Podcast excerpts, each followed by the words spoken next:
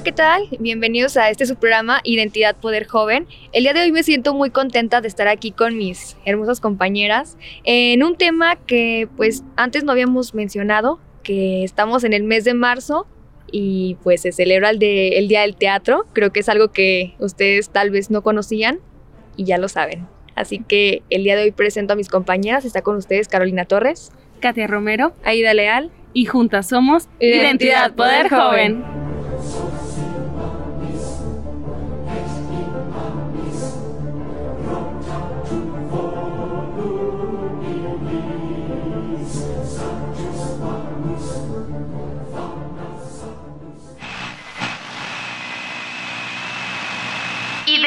Poder Joven.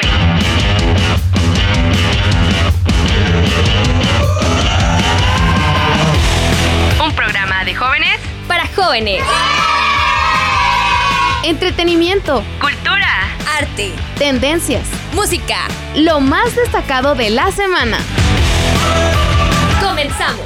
Así es, Carito, como nos estábamos mencionando, este va a ser el Día del Teatro y estamos aquí con un invitado especial. Hola, profesor, ¿cómo se encuentra el día de hoy? con mucho frío. ¿Cómo se ríe? bueno, este es profesor de aquí de la normal, ¿verdad?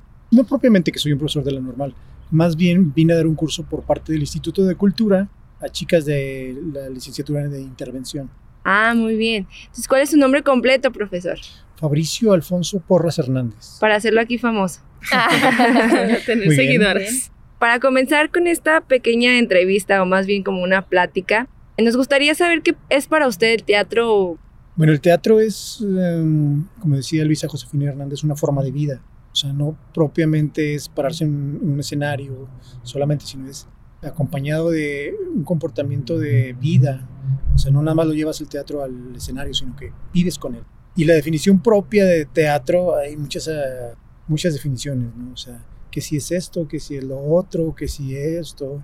Pero la que a mí en lo particular me, me más me satisface es, el teatro es responder a un estímulo ficticio con veracidad. Mm, bastante interesante. Profe, ya que menciona todo esto, ¿qué se pretende enseñar en el teatro? Mm, muchísimas cosas. Como ustedes lo sabrán mejor, este, siempre hay un perfil de salida de cada uno de los cursos y, y uno- un objetivo al cual, cual va uno a intervenir con determinado grupo. Y normalmente mm, yo voy a escuelas y busco un objetivo particular. En esta ocasión, eh, que estoy aquí con las chicas de la normal y los chicos, es que aprendan a pararse en, frente a un grupo y puedan este, hacerlo de la mejor manera.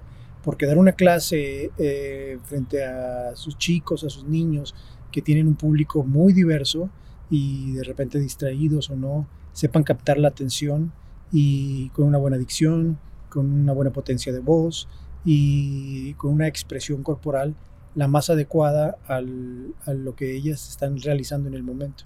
Wow, entonces sabemos que sí se aprende muchísimo para... O nos sirve para todo. Sí, el teatro para sirve todo. para todo. O sea, como les digo, es una forma de vida. En ese sentido, el teatro le ayuda mucho a las personas para poder realmente ser quienes son. O sea, quitarse las máscaras y descubrir qué hay detrás de, de esa, mm, de esa chica introvertida, el por qué ocurren circunstancias de que la hacen re- re- relegarse de las gentes. El teatro le ayuda a darse cuenta en qué lugar se, se, se halla y trata de buscar una alternativa de salida a ese problema que la lleva a ser de esa manera. Y todo eso es con ejercicios de mm, autoexploración, ejercicios desde dinámicas corporales, ejercicios de dicción y ejercicios sobre todo del manejo de la emoción. ¿Y qué fue lo que a usted lo impulsó meterse en teatro? Bueno, eso ya se remontaría muchísimos años atrás. muchísimos, muchísimos. Yo comencé haciendo artes marciales, siempre la historia. Vi la película de mm, Sol de Medianoche con Baryshnikov y lo vi bailar y en una escena tira una patada. Una patada, entonces este yo a partir de ahí dije, ¿cómo es posible que tira esa patada tan perfecta, con tanta fuerza y todo eso? Entonces dije, voy a entrar a, danza y a ballet para fortalecer mis piernas y tener una flexibilidad como la que ellos tienen. Entonces fue mi primera inquietud. al encontrarme ya en, en la Casa de la Cultura con, con el maestro Pepe Cerrato, que en paz descanse, igual Saúl, ellos dos eran los maestros, era el maestro de danza y el maestro de teatro. Y comencé a mm, involucrarme en el ambiente artístico. Me gustó mucho, me gustó mucho todo lo que conllevaba esas emociones y esos riesgos eh, que uno corre en el escenario. Y a partir de ahí tomé la iniciativa de decir, ok, mi vida va a girar rumbo a esto. ¿sí? Wow. ¿Y entonces cuántos años lleva de experiencia? Comencé como a los 18, mm, llevo 31. Wow, no, sí. Sí es es mucha. ¿eh? Sí. ¿Cómo son los ensayos en su clase? Tengo programados eh, de acuerdo al, al objetivo de cada, de cada taller que doy.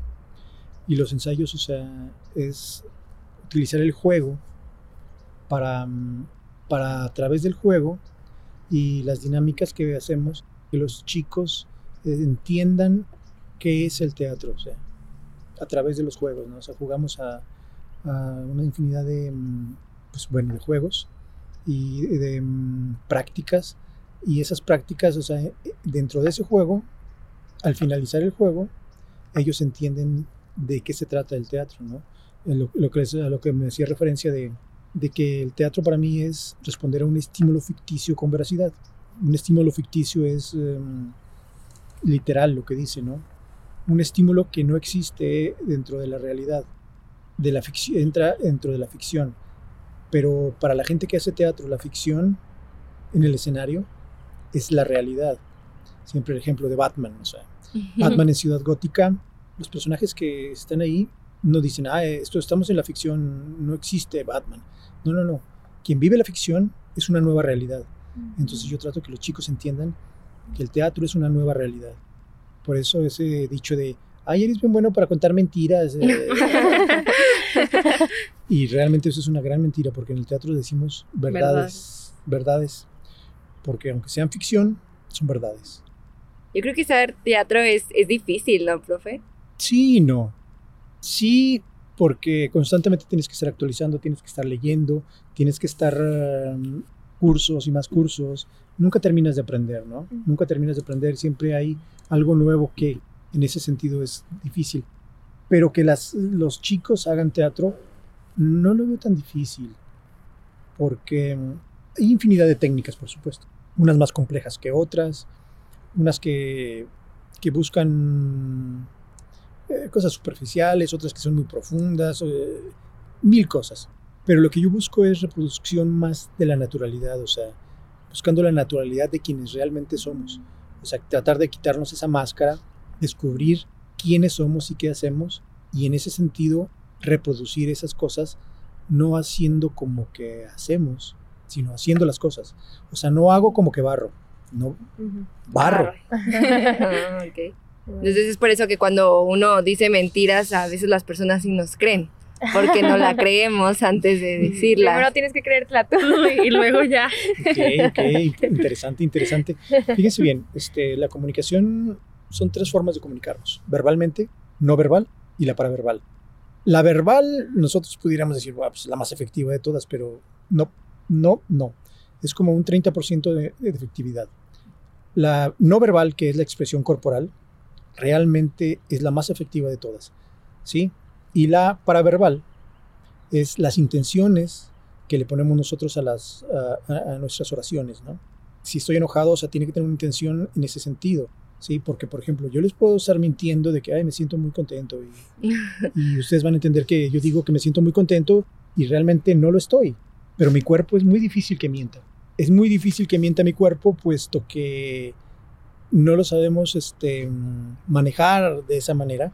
Entonces nos traiciona el cuerpo cuando tratamos de decir una mentira. Así es cuando ustedes ya sean maestras y que lleguen los chicos y digan, no traje la tarea porque fíjese maestra que... Ok, sí, hay que poner muchísima atención a lo que dicen, pero hay que poner más atención a su corporalidad, que ahí es donde podemos ver si están mintiendo o no. Entonces le estamos mintiendo. Ah, Ah, estábamos mintiendo, profe. Cuando nos digan que se lo comió el perro. no se crea. Hace rato usted estaba comentando de que estar en teatro era pues estar estudiando, leyendo, estarse actualizando, ¿no? En pocas palabras. Pero usted de lo que ha aprendido, cómo el teatro ha evolucionado, o sea, ¿qué es lo que más como que ha marcado? Lo que más me ha marcado, yo fui a estudiar una licenciatura en educación artística con especialidad en teatro en Chihuahua y realmente me marcó mucho porque antes de eso he ido a cursos, infinidad de cursos, o sea, el currículum está así como que 20 cursos, 30 cursos, no lo sé, tantos, tantos, tantos. Pero todos esos cursos que estaban en mí, en mí, en mi haber, en mi cerebro, en, en mi experiencia corporal, no estaban organizados. Yo voy a la licenciatura y en la lic- licenciatura me enseñan a organizar todas mis ideas y generar mi propia forma de hacer las cosas, mi poética. Entonces, con mi poética es la forma, la poética de Fabricio es la forma de hacer teatro de Fabricio. Algunas cosas del maestro Stanislavski, otras de Grotowski, de Eugenio Barba. Voy recuperando cositas que me funcionan a mí para poder trabajar con el teatro. Entonces me ha marcado mucho eso en el sentido de que me organizó mi, mi vida y mis ideas y mi forma de, de- concebir el teatro. Por eso mismo, una de mis inquietudes era venir aquí, a la normal. ¿Por qué a la normal? Porque es el punto donde podemos partir para educar a los, a los chicos. Porque nosotros como teatristas podemos em, influenciar 10, 20, 30, pero si yo impacto aquí en 10 maestras, esas 10 maestras el día de mañana van a estar frente a grupo y en el grupo van a impactar a no sé qué tantos niños a través de su vida, porque ya van a tener una herramienta para trabajar en teatro. Entonces el impacto es mucho mayor aquí. Aquí es donde, aquí, no buscando uh, talleres de teatro con, no sé, otra- otros lugares, no, no, aquí, en las normales. ¿Y a usted le gusta trabajar más con jóvenes que con niños? ¿Adultos? Adultos, tal vez. Mm. Precisamente ahorita estoy trabajando con unos chicos del Colegio de Bachilleres este, Villas.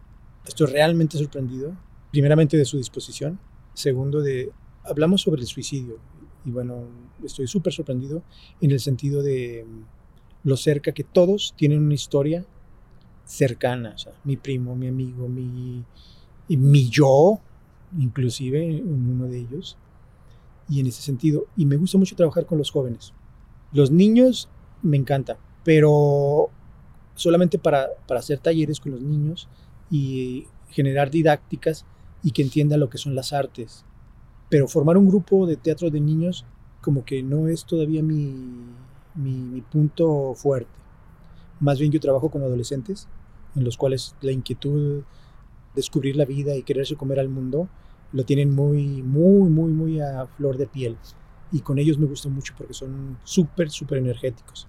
Mucha gente dice que soy un vampiro energético en el sentido de ese. ¿no? Realmente sí, realmente sí, porque salgo súper fortalecido cuando estoy trabajando con ellos. Se recarga, se llena Sí. de energía. Me lleno de energías, me lleno de energías, así es. Entonces hay mucha participación por parte de los alumnos. Sí, bueno, la convocatoria fue muy sencilla, la mandaron en, eh, el grupo de Face de- del colegio, gracias a la muy buena disposición tanto del Instituto de Cultura de hacer el proyecto y otorgarme la confianza de yo, de yo ejecutarlo, como mm, la disposición de las autoridades del colegio de bachilleres. Y este, me han dado toda, toda, todas las facilidades de trabajar con los chicos. Se lanzó la convocatoria, llegaron como 13 personas. La encomienda era sacar 7 nada más, porque el proyecto pide 7, pero tengo a las 13 y una niña que llegó, una hija de una maestra. Estamos trabajando muy bien, o sea, y yo creo que me voy a quedar con todos, o sea, no puedo decirle tú sí, tú no, o sea, imposible, imposible, no, o sea, no, Y sobre todo porque están interesados, ¿verdad? claro, ¿Quiénes participan más, los hombres o las mujeres? las mujeres. ¿Y Siempre usted por qué, se, por qué cree que se debe a esto, profe? Por los tabús. Mira, Ok. existe un tabú, tiene muchos años, ¿no? De hecho, hay una obra de teatro que se llama Lástima que sea una puta. Esa es la traducción que le hacen a- al español. Habla de una chica que hace teatro.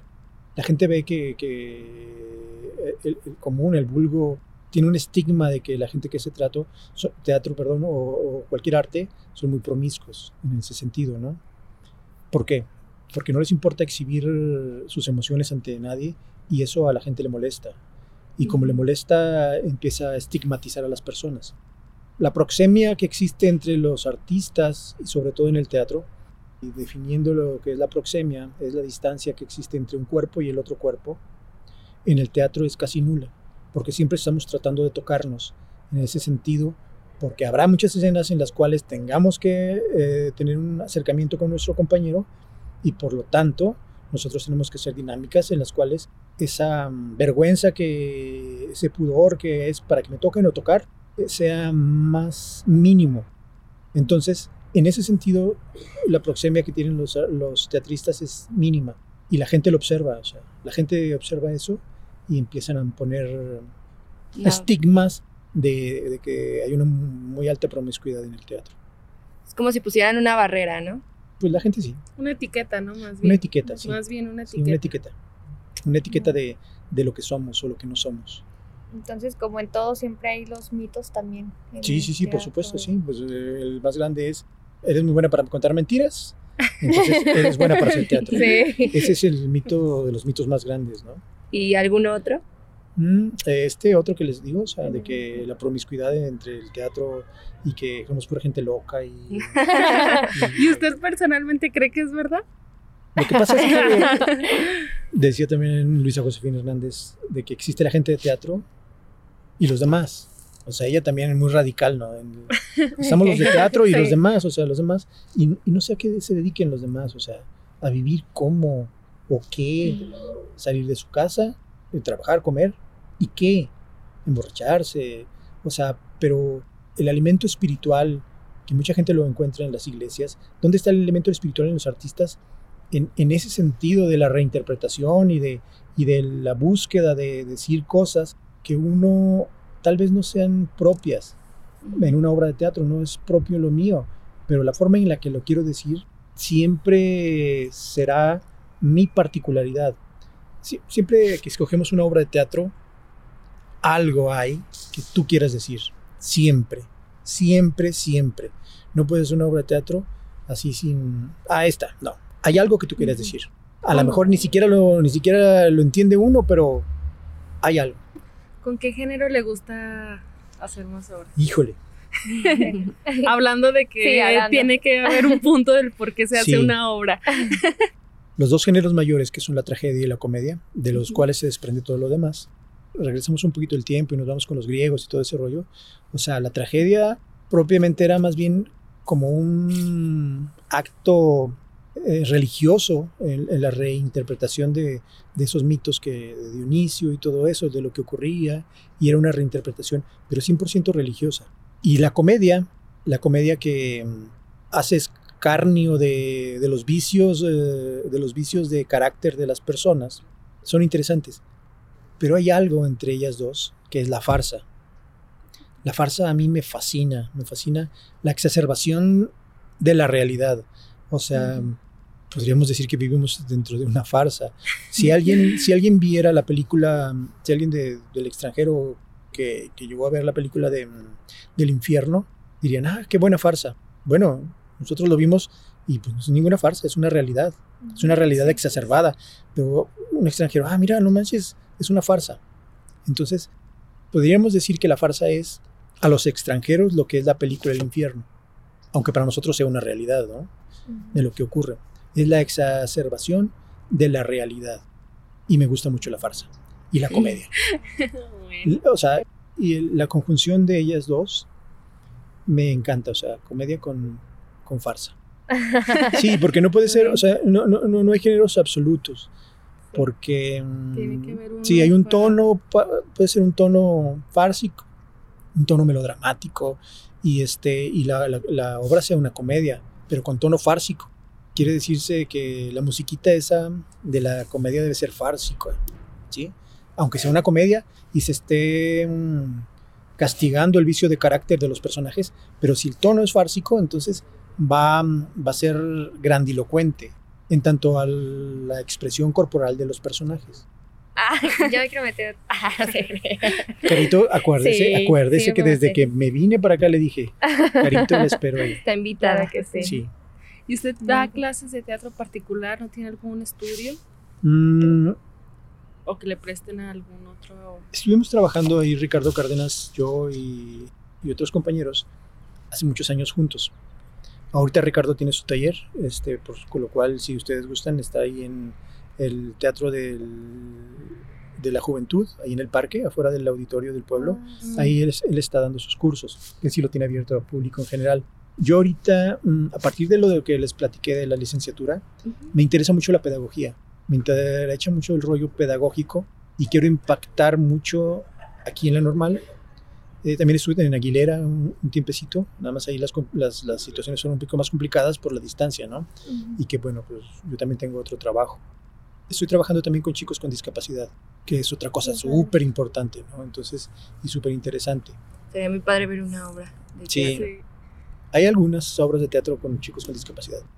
Oye, profe, ¿y ¿qué es lo que más ah, le ha marcado de alguno de sus alumnos? Sí, sí hay muchas anécdotas que yo pudiera contar, pero estamos, estoy en el proceso de una.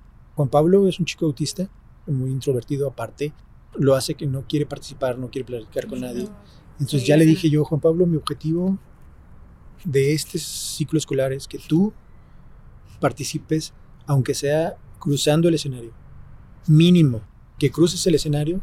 Entonces ya lo logré, pero quiero todavía un poquito más. Y me ha estado dando cosas muy interesantes que me estoy acercando un poquito más a él y hemo- hemos estado trabajando de una forma muy chida y mm, creo que va a ser de las experiencias más, más, más significativas de mi vida porque pues, Juan Pablo está ahí encerrado en su, en su, en su mundo y que quiera participar con nosotros, que ya lo hizo, pero ahora frente al público, porque ahorita en los ensayos ya participó, pero ahora que realmente a todo, contra toda su escuela, que lo vea en toda su escuela y, y hable y muchos ni siquiera saben, han platicado con él, ¿no? De sus compañeros, o sea, lo ven que anda deambulando por todas partes, pero no, no, no se acercan a platicar con él, por, por lo mismo, o sea, por, por cómo es él, ¿no? Él contesta sí, no, bien, buenas tardes, y ya, se va, no, no, no, no, no, no habla más de él. Entonces, ahora se trata de eso, de que él interactúe con nosotros y eh, va a ser yo creo que una de las cosas más significativas en las cuales este, me ha tocado ver en el teatro. Pues espero que realmente lo logre, profesor. Sí, sí lo van a lograr. ya sé que sí, ya.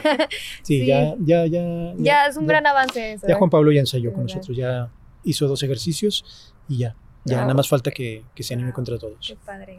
De verdad, sí, sí, sí, lo imaginé. Entonces, sí, me gustaría ver a Juan Pablo. Muy bien, pues me las invito, las invito. Estaría muy- Pues bastante interesante todo el trabajo que ha hecho, profesor, y me llama más la atención porque dice que le interesa la pedagogía y sobre todo poder mezclar el teatro con la pedagogía. Entonces yo creo que ha de ser muy interesante y sobre todo hacer esas estrategias para que los alumnos participen y para que se involucren. Muchísimas gracias, profesor, por esta entrevista. ¿Qué les puede decir a todos esos jóvenes que nos están escuchando? que se acerquen al teatro, que se acerquen al teatro y este, el teatro no solamente está compuesto por los actores, escenógrafos, iluminadores.